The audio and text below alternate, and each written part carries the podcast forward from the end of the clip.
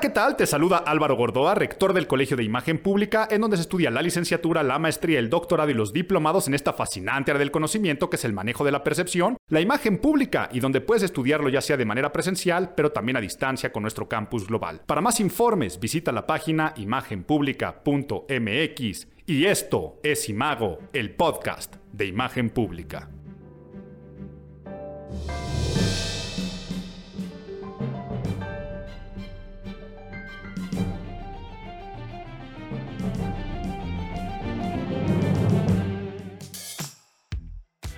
Junio, junio, junio, se nos fue junio y se nos va la mitad del año y yo tenía la aspiración de que este podcast de mitad del año se convirtiera en un podcast reflexivo. Claro que tenía la aspiración de que este podcast se convirtiera en un podcast con una producción muy pulida, muy preparado, muy organizado, con mi escaleta, mis guiones, mi investigación, pero me doy cuenta que empiezo este podcast arrepentido. Arrepentido de tener aspiraciones, arrepentido de haber sido aspiracionista en algún momento de mi vida, arrepentido de pretender, de desear cosas, de desear tener un empleo mejor, de tener mejores y mayores ingresos, mayor calidad de vida para mí, para mi familia, de tener dignidad, ropas dignas, alimentación digna, comida digna, y hoy me doy cuenta que soy un egoísta, me doy cuenta que haber pensado de esa forma es pensar sin escrúpulos, me doy cuenta de que tener deseos de creer, de crear, de dar, de generar, es dar lo peor de nosotros como sociedad, como clase media, el tener aspiraciones. Por lo tanto, hoy les habla un aspiracionista o ex aspiracionista arrepentido. Inclusive, dense cuenta, yo era una persona amante de la lexicología, de la lexicografía, quiere decir lo que dicen los diccionarios, cómo se componen las palabras, el origen de las mismas desde, desde sus etimologías. Y a mí me importaba utilizar la palabra de manera correcta, me importaba saber que una palabra como aspiracionista no existe, pero ahora esas cosas no importan. Hoy estoy arrepentido de tener aspiraciones porque lo que dice nuestro señor presidente es que tener esas aspiraciones son cosas negativas, son cosas individualistas y que somos una parte de la sociedad que si pensamos de esta forma no tenemos escrúpulos morales de ninguna índole. Es más, escuchemos lo que dijo el señor presidente. Un integrante de clase media, media, media alta, incluso con licenciatura, con maestría, con doctorado, no está muy difícil de convencer. Es el lector del Reforma, ese es para decirle siga usted su camino. Va usted muy bien, porque es eh, una actitud aspiracionista, es triunfar a toda costa, salir adelante, muy egoísta. Y bueno, estimados seguidores de este podcast, yo tengo licenciatura, yo tengo dos maestrías, yo tengo un doctorado soy difícil de convencer al parecer porque también mucho tiempo leí Reforma, sigo leyendo, me gustan mucho sus columnistas, aunque tengo muchas otras fuertes de información. Y me dice, sigue usted por su camino, va a estar muy bien porque es una actitud aspiracionista, triunfar a toda costa, salir adelante. Es muy egoísta. Han pasado muchas cosas este mes. Este mes fueron un mes de elecciones. Claro que vamos a analizar el fenómeno, vamos a analizar el suceso, muchas cosas para dar de qué hablar, pero quise empezar de esta forma porque estas declaraciones y esta guerra contra la clase media, esta cuestión de dividir más al país de lo dividido que ya está y en estas elecciones hay una muestra clara de cómo hay una polarización total de nación, este ir en contra de lo que Aristóteles alguna vez dijo de la clase media, que decía donde la clase media es numerosa es donde menos se producen sediciones y discordias entre los ciudadanos, toda esta parte de lo que yo, Felipe González en España, por ejemplo, cuando quiso crear la unidad del país y sacar en el progreso, eh, mencionó de que el logro más importante es transformar a la población en una gran clase media. Inclusive el mismo Lula y Dilma Rousseff mencionaron que querían un Brasil de una gran clase media. Esto sí me tiene un poco, no quiero decir consternado, porque dense cuenta que aquí siempre hablo desde el punto de vista de la imagen pública, desde el punto de vista de la percepción y no desde mi ángulo personal como Álvaro Gordoa ni el empresario, sí como el rector del Colegio de Imagen Pública, pero no con la persona que tendrá sus deseos, sueños y aspiraciones. Siempre los análisis son análisis objetivos, pero que parte al terminar una elección y que además una elección en la cual también hubo otro tipo de declaraciones meramente propagandísticas. Aquí hemos hablado mucho de propaganda, pero una conferencia mañanera, de hecho la conferencia mañanera del lunes después de la elección del lunes 7, el presidente Andrés Manuel López Obrador acusó de propaganda del Partido Conservador y de los medios de comunicación, principalmente de Televisa, decir que Morena había perdido una mayoría que tenía, esta mayoría calificada que se tenía en San Lázaro con los aliados a Morena, acusando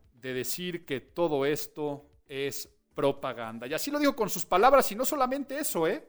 No solamente eso. Es más, también escuchemos el audio. Empezando porque no se perdieron. Digamos, perdieron diputados y algunas alcaldías en la Ciudad de México. No, es que a eso me refería cuando hablaba de los conductores de Televisa, de que este, para manejar propagandísticamente de que nos fue mal, elaboran este discurso de que se perdió mayoría absoluta. es que es probable, porque todavía tenemos que esperar, de que tengamos más diputados de los que teníamos. Entiendo. Eh, es el propio Instituto Nacional Electoral el que proyectaba que quedaría ah. en Morena con 203 diputados máximo y en 2018 tenía 253 su partido. Es que ahora vamos a tener como 270. O sea, como 270, 280, en total. Es que eso es, o sea, no, no, no te estoy cuestionando, o sea, es que, como decía Goebbels, una mentira que se repite muchas veces puede convertirse en verdad. Es que ayer hasta, no solo la conductora de Televisa, un analista que respeto mucho, de los pocos que hay, un periodista que lo comparo con Miguel Ángel Granados Chapa, y lo mismo, se perdió la mayoría absoluta o no ganaron la mayoría absoluta. ¿Qué es eso? La calificada. Eso, pero no, no la teníamos. No teníamos mayoría calificada. Y vaya, ya lo escucharon, citando a Joseph Goebbels, ministro de propaganda nazi, una mentira repetida muchas veces puede convertirse en verdad, citando a Goebbels. Y yo creo que eso me da pie a ponernos nerds. Get those nerds! Nerds! Nerds! Joseph Goebbels, ministro de propaganda del nacionalsocialismo alemán del partido nazi, dejó establecidos, entre muchos otros, ocho principios de propaganda. Hay muchos, me voy a poner nerd, tal vez no le dedicaré tanta explicación, tanta saliva y tanto academicismo, quiero centrarme en el principio de orquestación, Ay, pero ¿saben que es bellísima la historia? Bueno, bellísima y desastrosa, pero bellísima de dónde se genera el estudio de la propaganda. Es más, se los cuento en, la sección de abuelito, cuéntame un cuento. Pero esta cuestión de, de Goebbels, de cuando dice que una mentira repetida mil veces se convierte en verdad, es el principio de orquestación, así le llamó. En palabras y citando a Goebbels, decía que la propaganda debe limitarse a un número pequeño de ideas y repetirlas incansablemente presentadas y una y otra vez desde diferentes perspectivas, pero siempre convergiendo sobre el mismo concepto, para que no existan dudas. No es que forzosamente tengas que mentir y por repetir una mentira se convierte en verdad, sino partía de otro principio que es el principio de simplificación, de tener una idea muy clara y luego repítela hasta el cansancio para crear un dogma, una forma de pensar, una forma de creer. Entonces, es sorprendente que tache el señor presidente a Televisa, al Partido Conservador, así llamándole, del principio de orquestación cuando Morena, cuando el señor presidente han sido unos genios de estos principios de propaganda que Goebbels los dejó establecidos. Si bien él no, no los creó, ya les platicaré de dónde los retoma, sí los usa y los usa muchísimo. Por ejemplo, a ver, vamos a recorrer algunos y ya termino en el principio de orquestación. Lo que les decía el principio de simplificación es adoptar una idea única, ¿no? Desde cuando él habla de el pueblo sabio o cuando dice al, al contrario, ¿no? O ataca a los otros de la mafia del poder, el simple hecho de hablar de la cuarta transformación o cuando en sus proyectos de campaña presidencial que todo el proyecto era acabar con la corrupción. ¿Y cómo le va a hacer con esto? Acabando con la corrupción y repetir acabar con la corrupción, acabar con la corrupción. Eso es el principio de simplificación. Ahora, ¿hablamos del enemigo único o el del principio del método de contagio? Los nazis, por ejemplo, incluyeron y le llamaron judío y encasillaron dentro de los judíos no solamente a la religión judaica y a, los que la practicaban, sino en esa misma categoría empezaron a ver todo lo que iba en contra de lo que ellos le llamaban su raza aria. Entonces, por allí podrían entrar desde gitanos, eh, discapacitados, podrían entrar homosexuales, pero siempre habría un enemigo claramente definido. En estos momentos el enemigo al parecer es la clase media, el enemigo es el que tiene dinero, el enemigo puede ser esa minoría rapaz, pero el principio de simplificación y enemigo único más claro del actual gobierno es el concepto de FIFI, ¿ok?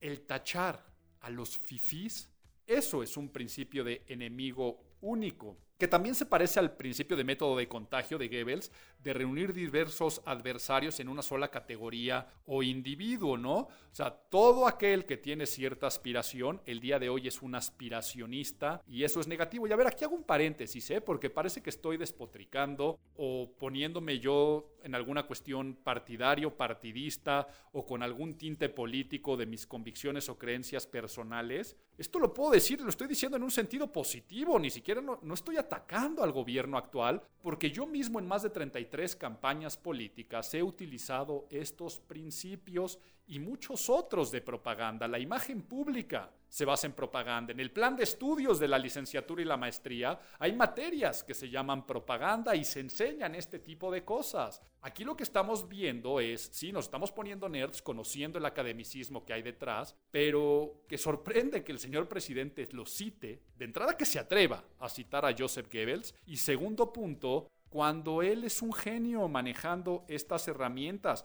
No quiero seguir siguiendo hablando, por ejemplo, de eh, el principio de transposición. Ese es bellísimo, ¿no? Es cuando tú cargas sobre tu adversario los propios errores o defectos respondiendo al ataque con el ataque. Entonces, principio de, transposición es, si se cae la línea 12 del metro, pues por supuesto lo primero que tú tienes que decir es, no es mi error, sino este es el horror de esa misma mafia del poder o minaría rapaz que en su momento hicieron las cosas malas o negativas. O así, si no hay resultados de ninguna índole durante este sexenio, tú puedes decir que eso no es tu culpa, sino culpa de todos aquellos enemigos de la patria que estuvieron antes eh, de ti. Vaya, el principio de vulgarización. ¿Cuál es el principio de vulgarización? Eh, Goebbels decía que toda propaganda debería ser popular, que tiene que adaptar su nivel al menos inteligente de los individuos a los que va dirigido. Lo que estoy diciendo son citas textuales de Goebbels. ¿eh? Cuando más grande sea la masa convencer, más pequeño ha de ser el esfuerzo mental a realizar, porque la capacidad reflectiva de las masas es limitada y su comprensión escasa. Además, tienen gran facilidad para olvidar el plain folk, la gente común. Así como estaba el, el señor Trump en vez de Trump y ahora está Kabbalah, eh, eh, en vez de Kamala Harris, todo eso es un principio de vulgarización. Inclusive la forma en la que se recibe vestido a Kamala Harris es principio de vulgarización, como todo lo que es yo soy Juan Pueblo, no tengo nada, yo soy como tú, el viajar en aviones comerciales, todo eso es un principio de vulgarización. Entonces lo ha hecho de maravilla. Y ya que me metí al tema del principio de vulgarización, ahora sí que voy a decir, esto no lo quería decir, pero Dentro del principio de vulgarización, Goebbels decía que hay que mantener a la gente en la incultura, no darle el conocimiento, porque una vez que tienen conocimiento, oh, oh, empiezan a tener aspiraciones. Quizá haya buenas razones políticas para evitar que la gente en México llegue a la clase media, ¿no creen ustedes? La cultura de enseñar a pescar o que te den el pescado, ¿no? Tal vez no te conviene enseñar a pescar a la gente por este mismo principio de vulgarización. Híjole, y ahora que me acabo de acordar de lo de, de lo de pescar, ¿se acuerdan ustedes? Ay, no me quiero perder. Fue por ahí del 2019 cuando Andrés Manuel López Obrador dijo que ni modo que se le diga a una mascota, a ver, vete a buscar tu comida, las mascotitas hay que darles de comer, este, refiriéndose a la gente en torno a ayudarles a salir adelante, a progresar y que por eso mejor es la dádiva y mantener al pueblo.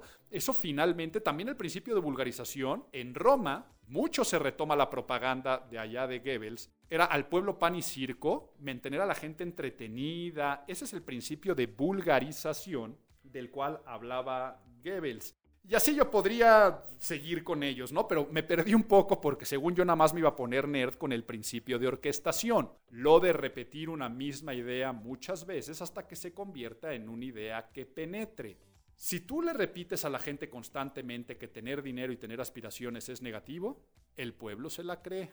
Es lo que han hecho todos los movimientos de radicales de toda índole. Y me refiero a, sí, podemos hablar del socialismo latinoamericano, pero también podemos hablar de la ultraderecha en el poder en muchos países, que es lo contrario, ¿no? El, poder decir, somos una raza superior que ha de gobernar el mundo, que es lo que decía el nazismo, pues un sector de la sociedad se lo acaba creyendo. Y así con cualquier idea. Puede ser desde a nivel comercial, toma dos litros de X marca de agua al día y eliminarás lo que tu cuerpo no necesita y que la gente acabe creyendo que tiene que tomar dos litros de agua al día cuando realmente tienes que tomar el agua que tu cuerpo te pide y que necesita, no hay una medida exacta.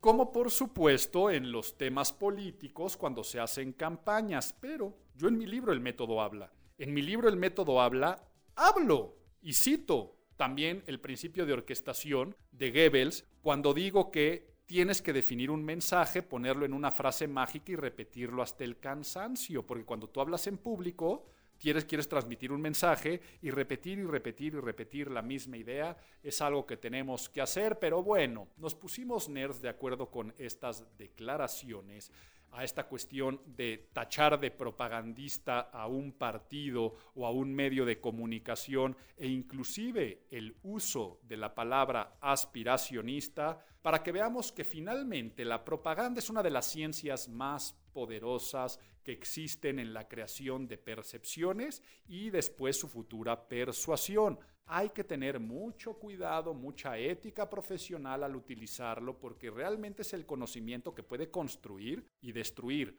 lo que quieras, ¿eh? construir y destruir una nación, construir y destruir una, una, ideología, una cosmovisión, una religión, puede construir o destruir un producto, una marca, eh, alguna corriente política se crea con propaganda, pero también se destruye con propaganda. Por eso la importancia, y en los planes de estudio del Colegio de Imagen Pública, se abordan también todos los temas de ética profesional en torno a la misma pero lo prometido es deuda, vamos ahora sí a contarles una historia de este origen de la propaganda. ¿Me cuentas un cuento? Pues hablar de la historia de la propaganda sería tanto como hablar de la historia universal. Siempre ha existido esta motivación a persuadir a los demás y a convencer. Ya he definido en otros podcasts que la propaganda es la acción y el efecto de dar a conocer algo para ganar adeptos y después persuadirlos, ¿no? Dar a conocer una forma de pensar, de actuar, para después tener seguidores de verdad, o sea, me refiero a verdaderos adeptos, y luego persuadirlos, ¿no? Entonces, hablar de la historia, pues yo qué sé, si nos vamos al antiguo Egipto, imagínense cuando Amenofis IV decidió que ya no iban a ser politeístas, sino que nada más iban a creer en un solo dios, en Atón. Pues se utilizó propaganda y se utilizó el vestuario y se utilizó la arquitectura y se utilizaron muchísimas cosas. Ya les hablé del imperio romano, ¿no? Del pueblo pan y circo, fue propaganda. Si nos metiéramos a hablar acerca de cuando viene el descubrimiento de las nuevas tierras, la, la conquista de América, México, nuestro movimiento de independencia, en todo eso podemos encontrar también propaganda, ¿no? Desde cómo ahora, si yo vengo a conquistarte auspiciado por la curia romana y por los reyes católicos, si tú no crees en esta religión, ahora ¿cómo impongo esta forma de creer? Pues se utilizó propaganda.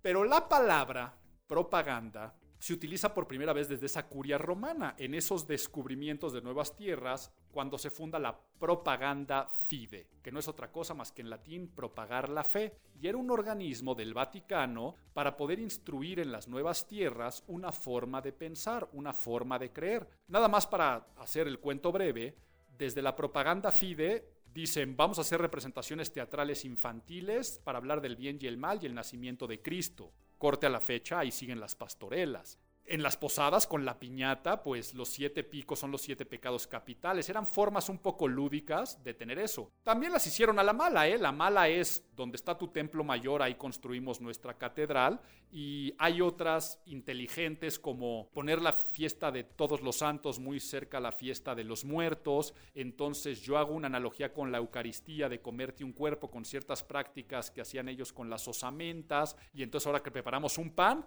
y el pan de muerto al día de hoy que consumimos, pues finalmente es parte de la propaganda FIDE. Pero quería contarles la historia más reciente, principios del siglo XX. Explota la Gran Guerra y el presidente Wilson de Estados Unidos quería entrar a la guerra, pero no sabía de qué bando, ¿no? No sabía si iba a entrar por un bloque o por el otro. La conveniencia es alianza con los ingleses y tenía que crear una histeria, miedo en torno a los alemanes y que cuando él declarara la guerra y que fueran a entrar a la Primera Guerra Mundial, la gente no se enojara, porque literal la gente decía, nosotros no tenemos vela en el entierro. ¿Qué hace el presidente Wilson? Contrata a un chamaco. Chamaco digo porque era extremadamente joven, en sus veintes bajos, Edward Bernays, Eddie Bernays, el padre de la propaganda, a quien, es más, donde estoy grabando este podcast en este momento, atrás de mí tengo una foto de él. Siempre que me dicen quién es de las personas que más admiras o con quién te hubiera gustado platicar, con Edward Bernays, padre de la propaganda, autor del primer libro que lleva ese nombre. Eddie Bernays, el sobrino de Freud, empieza a hacer una vinculación entre la psicología social y psicología de masas y el inconsciente que hablaba su tío y empieza a generar el concepto del inconsciente colectivo y cómo la gente podía persuadirse si se hacían estrategias muy puntuales y muy finas. Y por ejemplo empieza a experimentar y hace el famoso antorchas de la libertad. Lo contrata la industria tabacalera para que fumar fuera bien percibido e inclusive en un sector que no podía fumar porque era mal visto, inclusive en algunos estados de Estados Unidos ilegal, como son las mujeres. Entonces, él crea todo un movimiento y representación en el desfile de Pascua en Nueva York, en el cual pone a mujeres a que saquen cigarros ya que desfilen y se ponen abajo de la Estatua de la Libertad y convierte al cigarro como un símbolo de antorcha de la libertad. Había citado a los medios de comunicación diciendo que ese día iba a pasar algo importante, que se iban a prender las antorchas de la libertad. Todo pareció como un fenómeno natural, una de las líderes, Berta Hunt, era la asistente de Eddie Bernays, pero no solamente eso, sino que en paralelo empezó a crear este, la Asociación Médica del no sé qué, que hacía un paper académico que decía que fumar después de comer era bueno para la digestión. Y la revista Time lo publicaba. Entonces creció y explotó, vean qué desagradable y, con sus terribles consecuencias, de todo el tabaquismo de principios del siglo XX y que hasta la fecha sigue con sus estragos, pues en gran medida fueron a este caso. Eddie Bernays se dedicó desde a vender jamón hasta vender refrigeradores utilizando eso. Pero él se dio cuenta que lo que hacía era exactamente lo que hacían en la curia romana, que le llamaban propaganda fide, y fue el primero en llamarle propaganda en los tiempos contemporáneos y escribe su libro que se llama Propaganda. Termina la Primera Guerra Mundial y terminando la Primera Guerra Mundial, muchos estudiosos dicen, ¿qué pasó? ¿Por qué nos dejamos convencer de esa forma?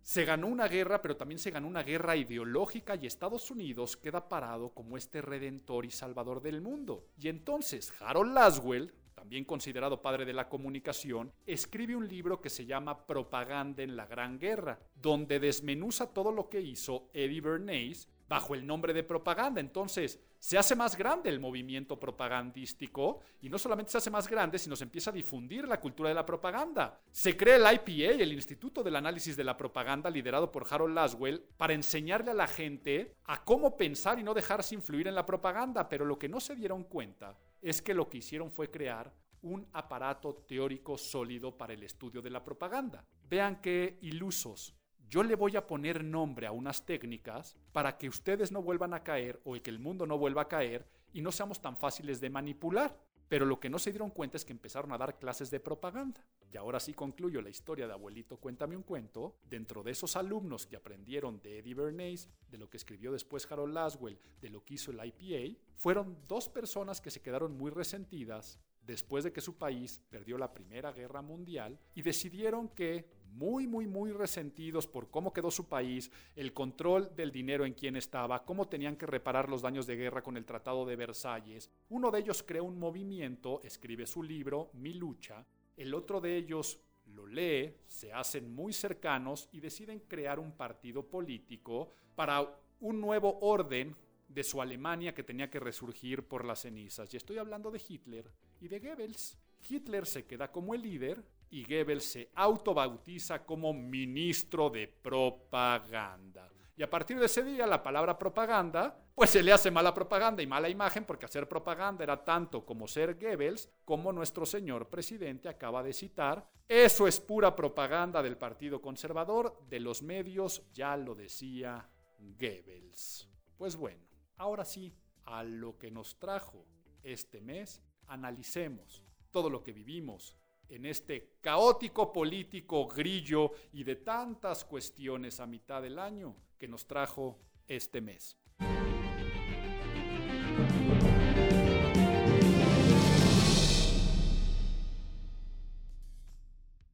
Bueno, y si eres seguidor de este podcast, vas a decir, Álvaro, ¿y la sección de Nadie te preguntó de tips y recomendaciones? Miren, la realidad es que al estar hablando de propaganda y haberles dado todos los principios, el principio de orquestación, de simplificación, de enemigo único, de vulgarización, creo que fueron suficientes clases y tips y recomendaciones de propaganda para darles tips, pero sobre todo que el análisis de este mes, como fueron las elecciones, sí le quiero dedicar un poco más tiempo. Y antes de empezar con el análisis de las elecciones, siempre desde el punto de vista de la imagen pública, de lo que se percibió y qué fue lo que percibimos. Percibimos una elección histórica. De entrada sí es una elección que va a quedar en los anales como una elección, no quiero decir sui generis en el sentido de que haya sido extraña, sino fuera de género normalmente. De entrada porque es la elección más grande en la historia de México hasta la fecha, ¿no? O sea, creo que una media de más de 21 mil cargos populares, pero también ha sido la más votada, en la que más participación ha existido del padrón electoral. Pero va a pasar a la historia, sabemos que el futuro es incierto, pero de momento como la elección más polarizada del México actual, porque fue una elección de carácter plebiscitario, quiere decir estar a favor o en contra de algo como pocas veces se había visto. Quiere decir, el país dividido en dos, en dos bloques claramente identificados. Por supuesto, el bloque de Morena y sus aliados, pero aquí vamos a meter a todas aquellas personas que no solamente admiran al presidente, sino que están plenamente convencidos que el país va por un excelente rumbo. Entonces, admiración y creencia de que se va por un buen rumbo y por el otro lado un bloque opositor. Y no estoy hablando del el bloque nada más de la alianza Va por México, PRI, PRD, que se hace esta alianza también nunca antes vista y tan coordinada y tan bien orquestada, sino que esa alianza política representa al otro bloque, al que no admira al presidente, pero no solamente no lo admira, sino que le teme y le tiene encono, rencor, animadversión y miedo e inclusive odio y hartazgo, o sea, muchos sentimientos negativos y que están convencidos que el país se está yendo a pique, que no va por un buen rumbo, sino que está en el abismo. Vean entonces dos climas emocionales. Por un lado, un clima de amor, admiración, respeto, veneración y credibilidad de que se va por un buen rumbo, y por el otro lado un bloque que el sentimiento es opuesto, odio, miedo, hartazgo, rencor y nos estamos yendo a pique. ¿Cuál es la realidad? La que tú eliges creer. Si tú me estás escuchando es porque estás de un bloque o del otro. Ahora, si escuchas un podcast de imagen pública y que te da tips y recomendaciones porque tienes deseos para ser mejor y tienes aspiraciones en esta vida, pues yo puedo presuponer, pero no puedo asegurar. En tu mente tú tienes una realidad que el contexto te ha creado, que tus emociones ha despertado y que tu decisión de voto hizo que como nunca saliéramos a las urnas a votar. Y aquí nos damos cuenta del fenómeno de la imagen pública. Como si somos seres humanos viviendo en el mismo territorio, podemos tener la percepción con tales disonancias cognitivas de lo que uno cree y el otro cree. Quiere decir, que a unos nos crea cortocircuito lo que piensa el otro bloque y al otro bloque le genera cortocircuito de lo que éste genera. Y entonces no solamente estos cortocircuitos se quedan desde un panorama del respeto, sino que empiezan a ver estos bloques donde se separan y se genera un ánimo, ojo con lo que voy a decir, con todo el cuidado de mis palabras, un ánimo, no una acción, de guerra civil. Quiere decir hermanos peleados, hermanos divididos por sus creencias, pensando que cada quien tiene la razón. Por eso es que es, a mi parecer, a nivel imagen pública, una elección de carácter histórico. Y esto que decía de carácter plebiscitario, lo que estaba en juego es la evaluación de Andrés Manuel. O sea, a ver, tú que me estás escuchando, ¿realmente sabías quién era tu candidato o candidata a alcalde, a diputado local, federal? Vaya, si estás escuchándome desde un lugar donde fuera gobernador, seguramente tenías un poco de luz de quién era el candidato o candidata a gobierno. Para los que nos están escuchando fuera del país y los que no son mexicanos, les pongo este contexto, ¿no? De que es una elección intermedia donde no se vota por presidente, pero entonces lo que, lo que estaba en juego era a favor o en contra de Andrés Manuel López Obrador, nuestro actual presidente. Lo que hace que las victorias del bloque opositor, o sea, todas las victorias de tanto de la alianza va por México, como de Movimiento Ciudadano, pero también de cualquier que no sea Morena y sus aliados, hablaba de un rechazo al gobierno, mientras que los triunfos de Morena validan la visión del país de la 4T. Pero ¿en qué afecta el resultado? El resultado afecta a nivel imagen pública. El resultado lo que afectó o donde tiene sus alteraciones es a nivel percepción, pero ¿de quién? De una sola persona, del señor presidente.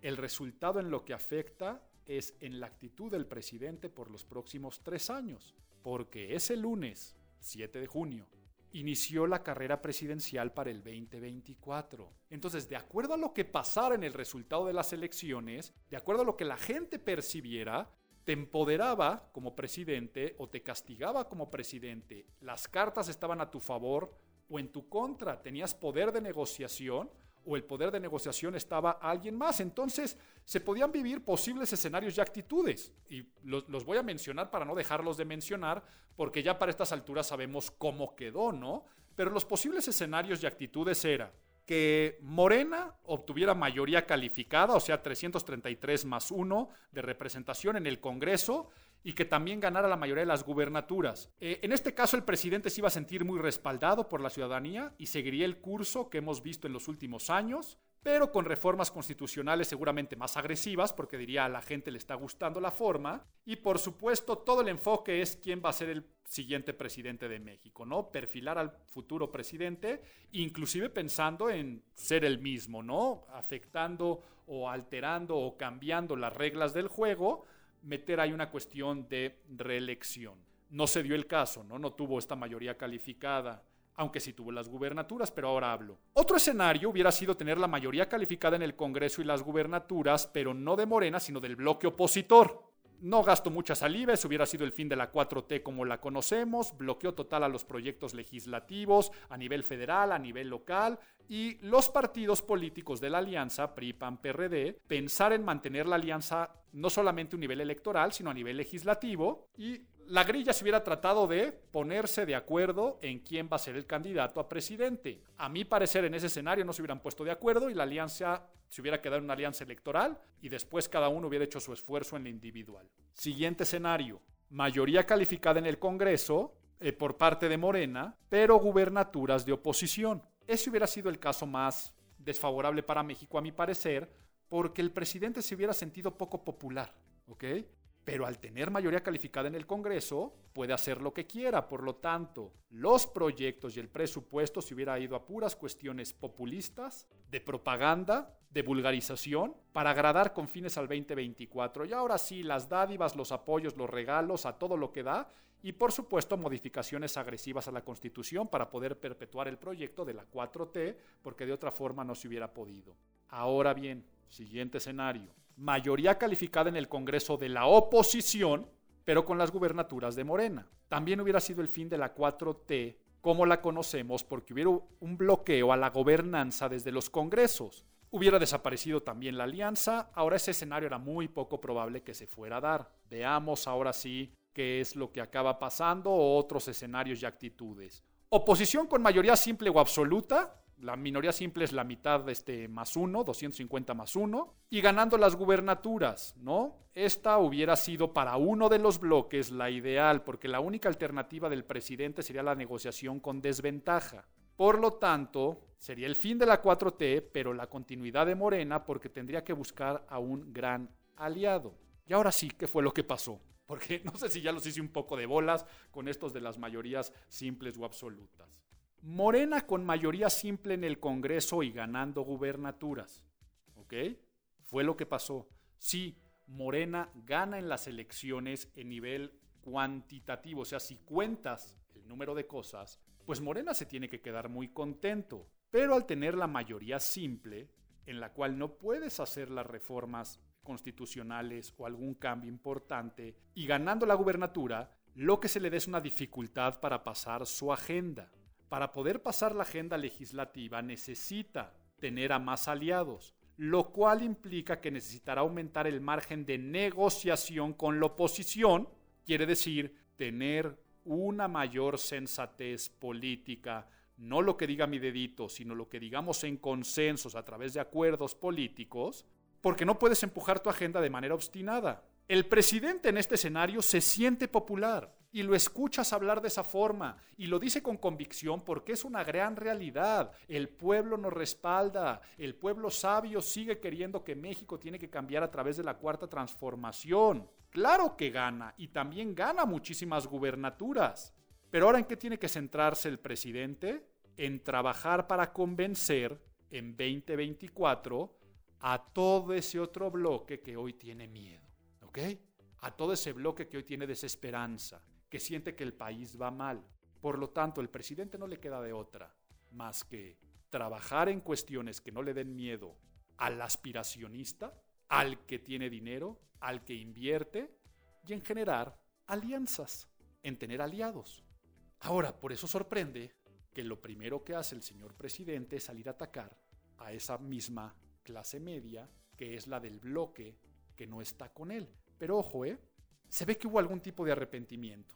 Si bien se le sigue pegando y tundiendo a la clase media, son muy interesantes las declaraciones que dio el presidente el 13 de junio. A mí me sonó a mensaje de reconciliación con las clases medias, y cito lo que dijo el presidente. México es un ejemplo mundial. Tiene un gobierno de progreso con justicia que estamos logrando con la participación de todas y de todos, desde la gente más humilde y pobre hasta los profesionales, integrantes de las clases medias y también los empresarios. Desafortunadamente no se hizo mucho eco de esta declaración por la misma polarización que hay, pero por ahí me da un poquito de luz de que tal vez hay algo de sensatez y arrepentimiento de haber desenvainado en contra de esta clase media. Mm, para concluir el tema de las elecciones en cuestión de imagen pública. Sí, Gana Morena y gana Andrés Manuel, pero su victoria es una victoria pírrica. Ya no quiero ponerme nerd ni abuelito contarme un cuento. Googleen que es una victoria pírrica, es en la que ganas perdiendo, ¿no? Vean toda la historia de Pirro y demás. Gana Andrés Manuel porque su movimiento es fuerte, mayoritario y fiel. No hay duda. Y porque obtiene muchas gubernaturas. Pero ¿por qué pierde? Porque no gana nuevos adeptos, al contrario. Genera mayor miedo y preocupación y luego pierde la mayoría calificada, aunque él diga que no la perdió, aunque él diga que finalmente nunca la tuvo, aunque él diga que es pura propaganda de Televisa y del Partido Conservador, pierde la mayoría calificada y sobre todo pierde porque la polarización generó una movilización ciudadana y política jamás vista. Todo este otro bloque opositor nunca se había visto tan organizado de una sociedad diciendo ya basta. Entonces eso tiene que abrirle los ojos al señor presidente. Gana pero pierde. PRI, PAN y PRD. A ver, esta alianza, esta alianza por México, se debe de convertir, si quieren en temas de imagen pública tener chance para el 24, dejar de ser una alianza electoral y convertirse en una alianza legislativa. Y ya salieron los presidentes de los tres partidos a decir que así lo harán, ¿ok? Porque saben que el mandato popular fue claro, que se necesita un contrapeso. Si no lo hacen, su victoria también va a ser pírrica. Ok, ganamos algunas diputaciones, ganamos muchas alcaldías en la Ciudad de México, eh, sí, pero se tienen que dar cuenta que se necesitan entre ellos para ganar. Y un claro ejemplo es la Ciudad de México. La Ciudad de México no hubiera quedado tan dividida en este oeste y este claramente marcado entre los dos bloques. El mapa de México es una clara analogía, metáfora o como le quieran llamar, o inclusive una alegoría a lo que está viviendo México el día de hoy. O sea, un país totalmente dividido. O sea, se pueden hacer analogías con la eh, Alemania este, posnazi de la Segunda Guerra Mundial, del este y el oeste.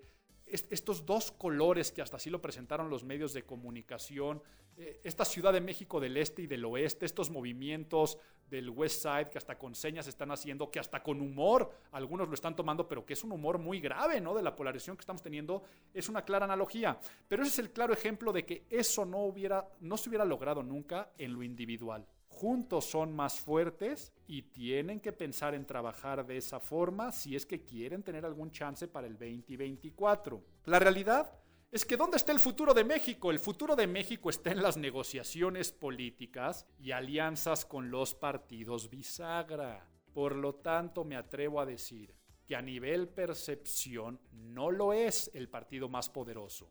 A nivel percepción el partido más poderoso es Morena, pero de facto el partido más poderoso de México al día de hoy es el Partido Verde Ecologista. ¿Ok?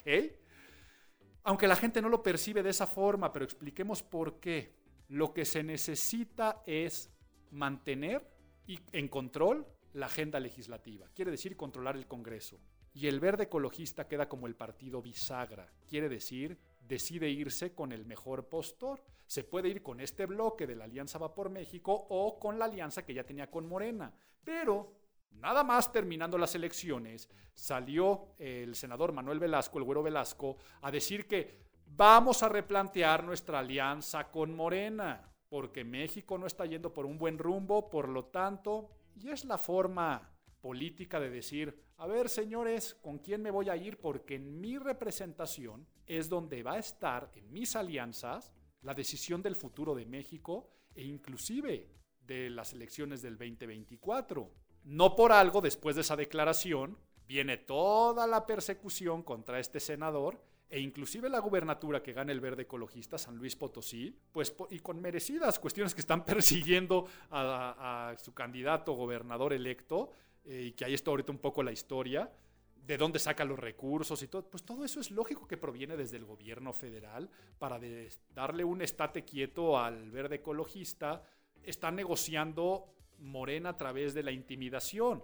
Ahora, ¿cómo estará negociando con el PRI, PAN y PRD? Porque inclusive Morena le tendría que interesar revivir el famoso primor y el PRI poder en algún momento decir, pues me voy con Morena, pero sería una cuestión muy convenenciera en torno a ciertos principios y valores que ahora trae también el PRI con esta alianza. Entonces, lo más probable es que la alianza PRI-PAN-PRD siga, que Morena siga con, con otros aliados pequeños y el verde ecologista es el que tiene la moneda en el aire. Por lo tanto, podemos decir que Morena y el PRI, con estas victorias pírricas que decía de Morena, empatan, ¿no? O sea, si quisiéramos decir ganadores y perdedores en la elección, empatan, porque ganan y pierden. O sea, el PRI gana, pero pierde muchas gubernaturas. Morena gana, pero este, pierde muchísimo cariño y, y, la polarización que está generando y no tiene control del Congreso. El PAN gana, por donde la veamos. Gana alcaldía, gana escaños, gana presencia, gana ser como el partido con la imagen o cara más limpio, visible para poder tener algún representante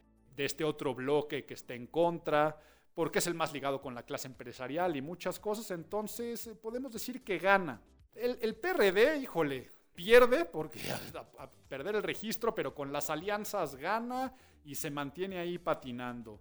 Y los grandes triunfadores son Movimiento Ciudadano, sí se ve en Nuevo León y se ve muchas cosas y queda también como partido bisagra y como ya lo dije, el Partido Verde Ecologista de México, que claro que nos lleva a analizar lo de los influencers que pasó este mes. Para quien no lo sepa, que nos escuche fuera de México, el día domingo 6 de junio, el día de las elecciones, de repente un influencer empieza a poner, pues saben que cada quien vota por quien quieran en historias de Instagram. Pero yo la verdad, el proyecto del Partido Verde me convence y al minuto lo hace otro.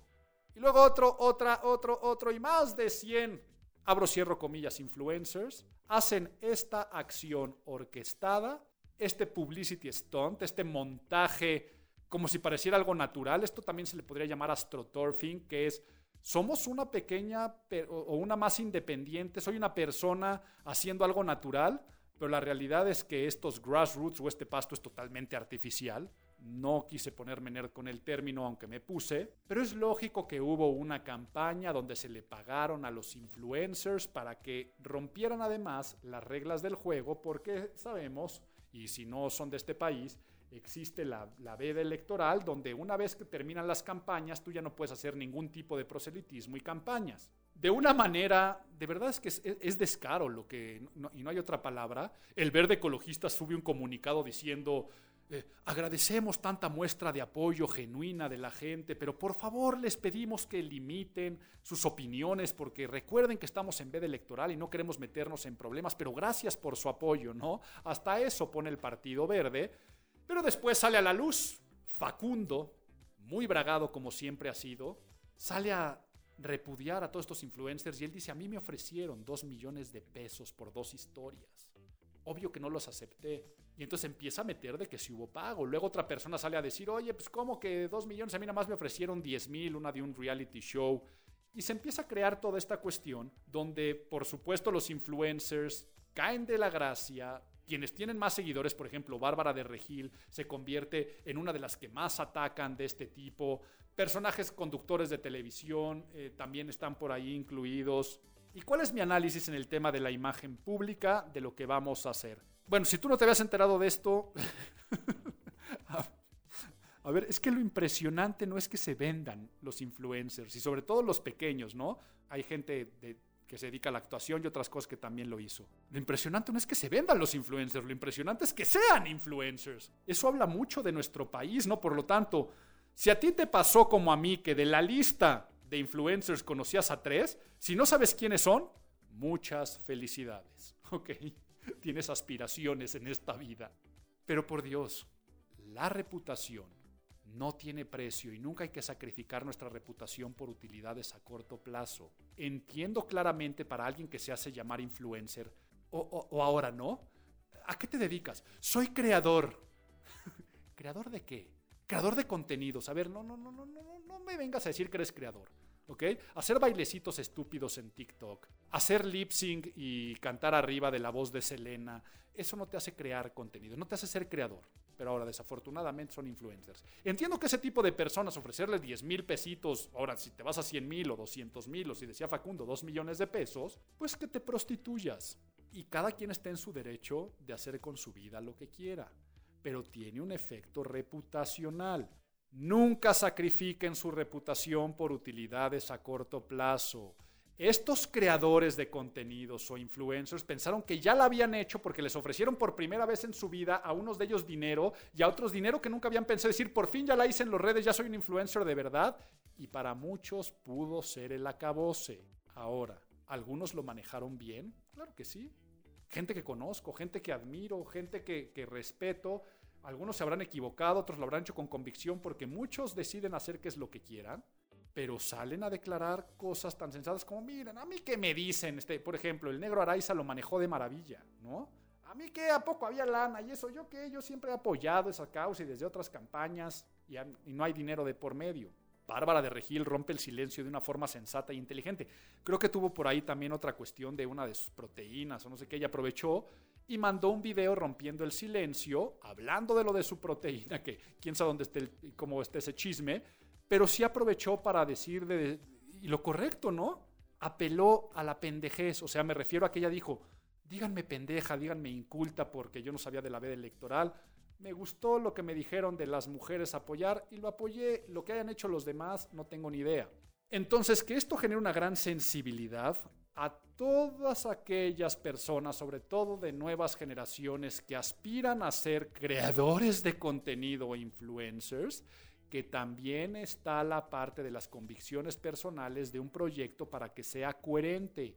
Tú no puedes ser irreverente, independiente en tus redes, este, Acapulco Shorts y no sé qué, y por el otro lado andarte vendiendo a partidos políticos, o no puede ser este, el que a mí nadie me controla porque los medios sociales, ahí hay una democracia total y nadie te silencia, y luego te dan dinero para hablar, que es exactamente lo mismo para callar tus convicciones personales. Por lo tanto, que quede como una gran lección. Siguiente tema, si bien ya hablé de la visita del presidente Kabbalah, eh, cuando viene la vicepresidenta Kamala Harris, Sabemos que claramente se andan mandando mensajes porque además después de ir a Guatemala lo que se viene a negociar es finalmente las cuestiones migratorias, pero no quiero meterme ese tema, pero qué bien lo manejan en Estados Unidos, ¿no? Venimos a dialogar de otras cosas y realmente el diálogo y tan cercano en los momentos de la elección, es decir, yo ya voy para saber con quién tengo que hablar, ¿no? A ver, con quién se quedó el poder y yo sé con, quién tengo que hablar. Es prácticamente lo que vino a hacer, ¿no? Para después irse a Guatemala y es tan sencillo como, a ver, ciérrenle la llave aquí a... Vean, se me acaba de meter un ruido de una obra. Pero les digo que yo ya no soy aspiracionista. Si yo fuera una persona con aspiraciones, en este momento le pondría pausa y me iría y cambiaría del estudio y haríamos ediciones, pero voy a pedir que, que, lo dejen, ¿no? Ya tengo escrúpulos, ya no tengo deseos, ya no quiero yo la perfección, ahora quiero vivir en esta mediocridad en la cual se celebra tanto en este país, pero no me pierdo. No quiero meterme a hablar de la parte eh, de lo que se vino realmente a negociar, sino de lo que captó la atención de la opinión pública y que captó la atención de la opinión pública, el decirle cabala, el traje del presidente aparentemente sucio, sus zapatos también desaliñados y toda esa recepción que se dio contra ella. Corte A. ¿Recuerdan el principio de vulgarización? La imagen es relativa. Si Enrique Peña Nieto hubiera recibido así a un jefe de Estado, se le hubiera criticado mucho. Andrés Manuel López Obrador únicamente lo va a criticar quien ya lo critica por esas cosas. Y quien lo admira, precisamente lo admira por esas cosas. Te admiro porque no sabes hablar inglés y eres como yo. Te admiro porque vistes como una persona humilde como yo. Te admiro porque te preocupas por lo que verdaderamente importa y no por esas cuestiones frívolas y superficiales de a dónde te van a llegar las mangas del saco. Por lo tanto, dejemos de pensar en eso porque quien realmente ataca al presidente por esas cosas, lo ataca por todo. Y quien realmente ama al presidente, lo ama por eso.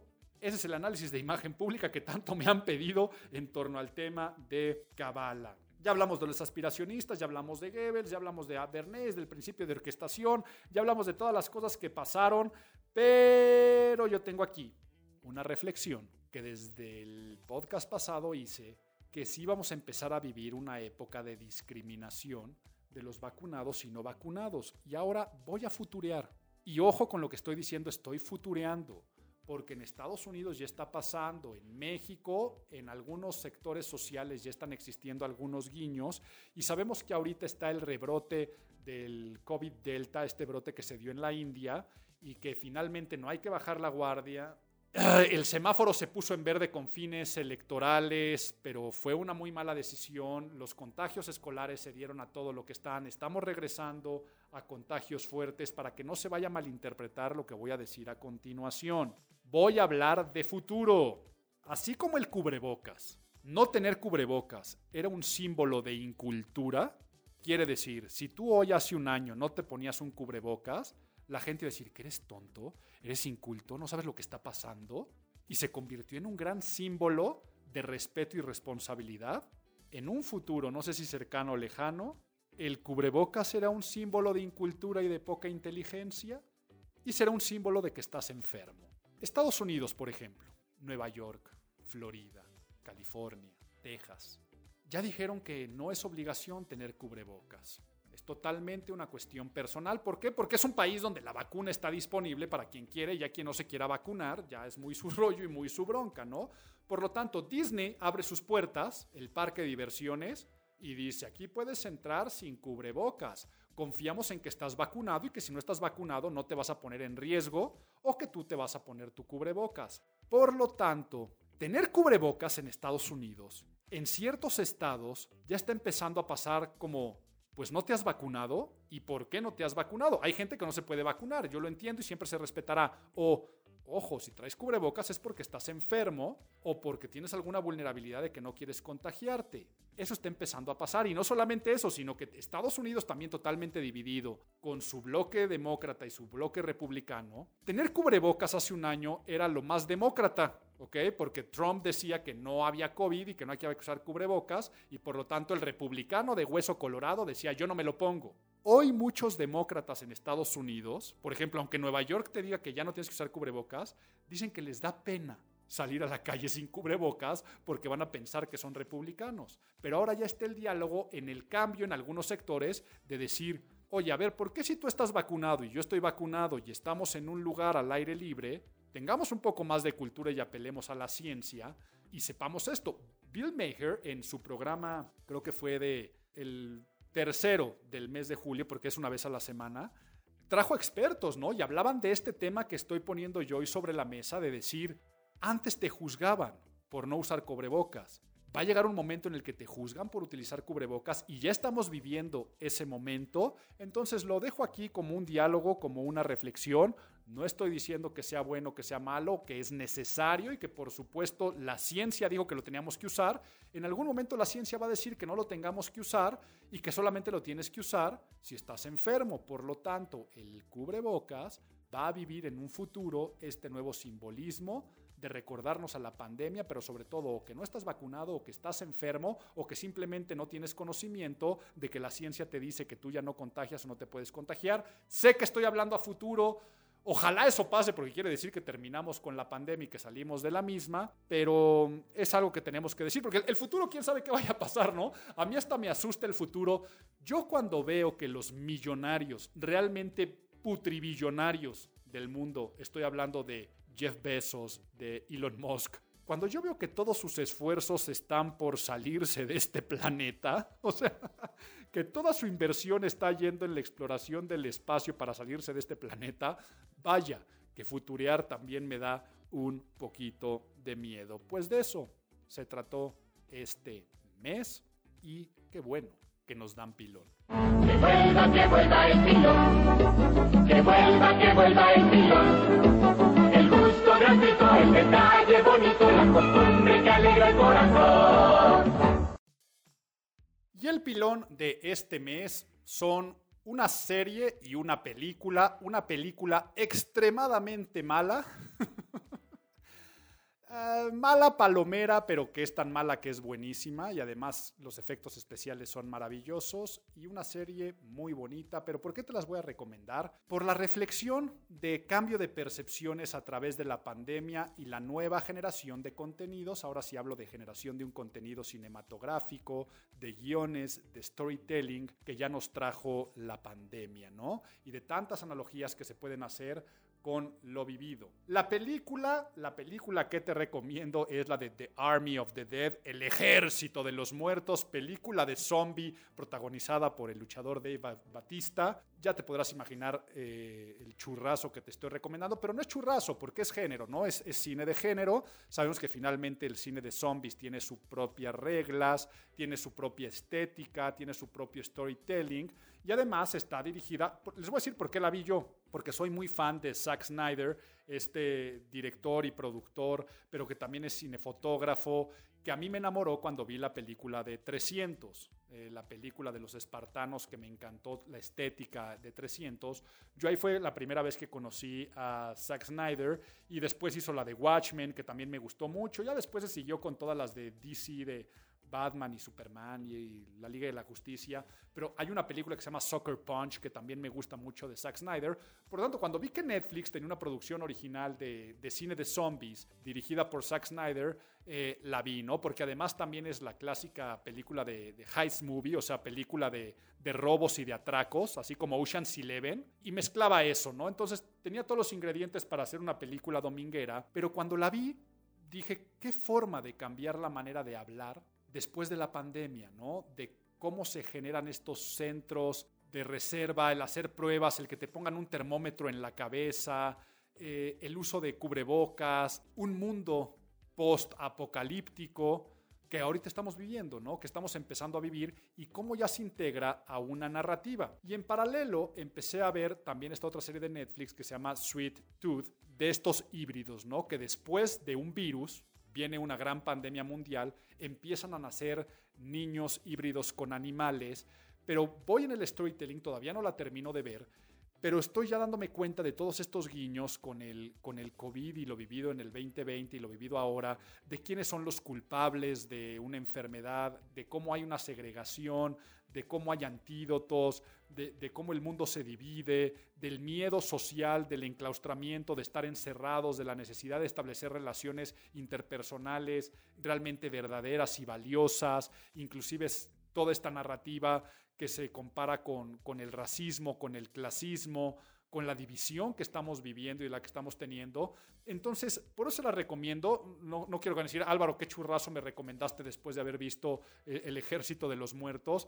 Eh, o qué cosa, pues, me, está gustando, no quiero decir infantil ni tierna, porque cero infantil y tierno, Sweet Tooth, pero quiero que lo analicen con esta nueva óptica y perspectiva con la misma que ahora yo también estoy viendo otra serie que me encanta, que se llama This Is Us. Si nunca la han visto, empiecen a ver. En la última temporada de This Is Us, pues también ya en la narrativa está la normalidad post pandemia, ¿no? La, la, gente con los cubrebocas y cómo nos los empezamos a quitar y un embarazo en épocas de COVID. Entonces, cómo ya se integra a la cultura popular, a la ficción o narrativa inclusive de zombies o de niños, animales, lo que estamos viviendo. Por eso es que se las quise recomendar, no a nivel cinematográfico o serie, eso ya será un juicio muy personal de cada uno de ustedes, de acuerdo qué tipo de arte eh, les gusta en series y películas, pero sí en torno a una reflexión de percepción, que es para lo que utilizamos este podcast. Y bueno, los espero el próximo mes, el segundo semestre del año está empezando. Les deseo todo, todo lo mejor y que lo vivido este mes nos haga reflexionar que unidos siempre seremos más fuertes. Esto fue Imago, el podcast de imagen pública.